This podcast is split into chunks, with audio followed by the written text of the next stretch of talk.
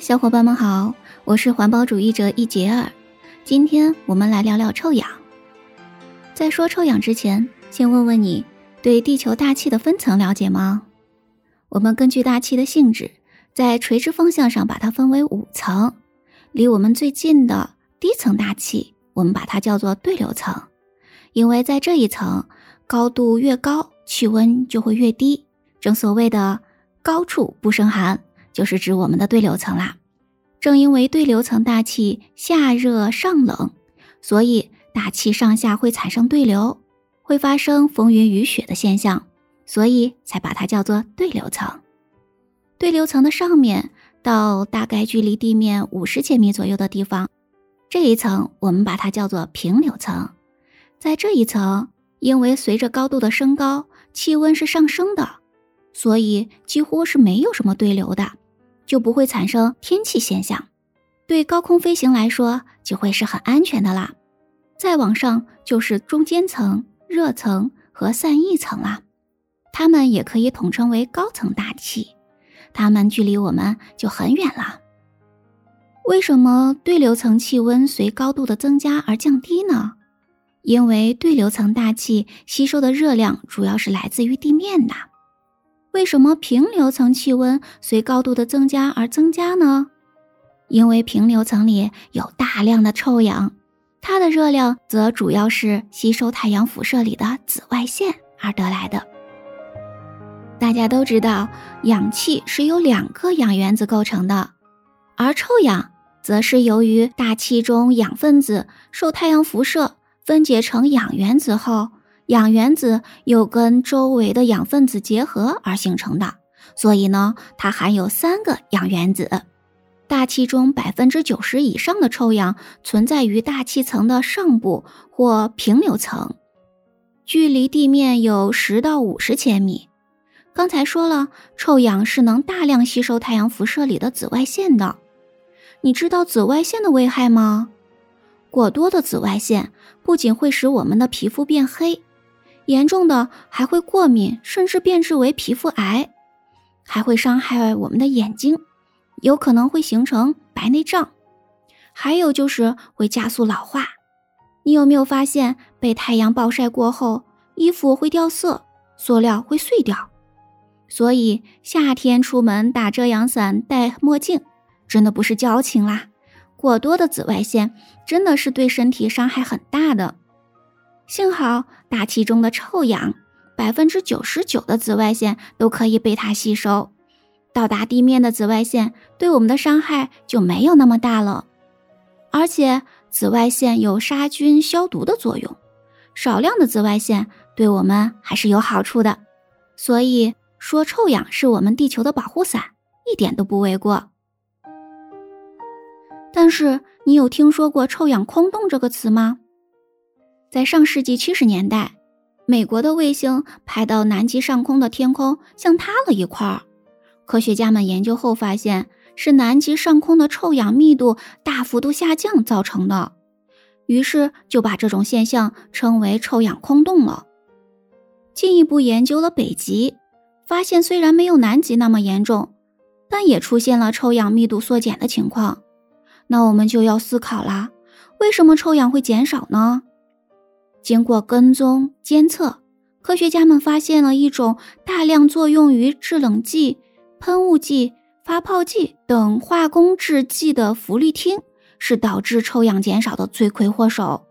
主要呢就是冰箱、空调用的氟利昂之类的制冷剂等等，再加上寒冷的天气和太阳辐射等情况，才会使得大气层中的臭氧被分解，从而密度大幅度下降。经科学家研究发现，大气中的臭氧每减少百分之一，照射到地面的紫外线就增加百分之二，人的皮肤癌患病几率就增加百分之三，还受到白内障、免疫系统缺陷和发育停滞等疾病的袭击。居住在距离南极洲比较近的智利南端海伦娜夹角的居民已尝到了苦头，只要走出家门。就要在衣服遮不住的皮肤表面涂上防晒油，戴上太阳眼镜，否则半个小时之后，皮肤就会晒成鲜艳的粉红色，并伴有痒痛；羊群则多患白内障，几乎全盲。据说那里的兔子眼睛全瞎，猎人可以轻易地拎起兔子耳朵走回家。河里捕到的鲜鱼也都是盲鱼，是不是很可怕呀？不仅如此，过多的紫外线还会破坏森林，使农业渔业减产。可以说，如果臭氧层全部遭到破坏，太阳紫外线就会杀死所有陆地的生命，人类也将遭到灭顶之灾，地球将会成为无任何生命的不毛之地。可见。臭氧层空洞已经严重威胁到人类的生存了。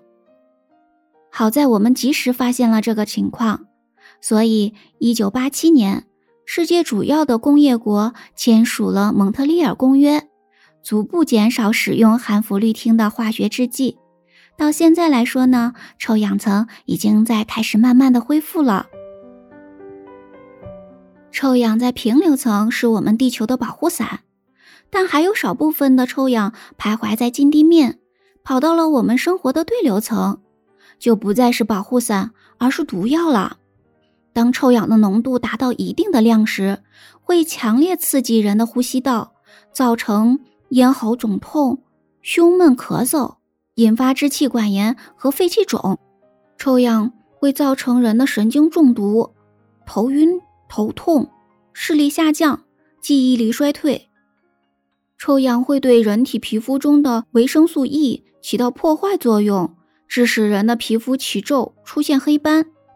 臭氧还会破坏人体的免疫机能，诱发淋巴细胞染色体病变，加速衰老，致使孕妇生畸形儿等等。我们以往从来没有听说过臭氧中毒的情况，为什么近年来就开始提出了这个问题了呢？说到底还是大气污染的问题。在阳光强烈的夏秋季节，汽车尾气、工业企业排放出的氮氧化物与挥发性的有机物等等臭氧前体物，也就是可以发生化学反应而形成臭氧的气体，在高温强光辐射的作用下，经过一系列复杂的光化学反应，就会产生臭氧等污染物。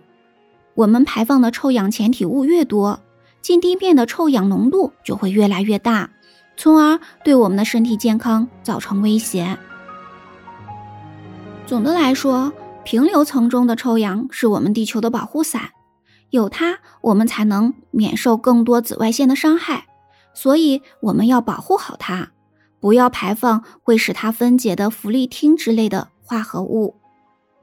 而近地面的浓度越来越大的臭氧，就变成了猛烈的毒药。所以我们要减少氮氧化物、挥发性有机物等这些藏在汽车尾气、工业废气里的臭氧前体物的排放，近地面的臭氧的浓度才不会增长到会伤害我们身体的程度。臭氧是保护伞还是毒药？你懂了吗？世界上大多数的物质都表现为矛盾、对立、统一的，只有我们努力让它好的一面发扬光大，让它不好的一面尽量不要出现，世界才能更加美丽。今天的分享就到这里，感谢您的聆听，下期节目再见。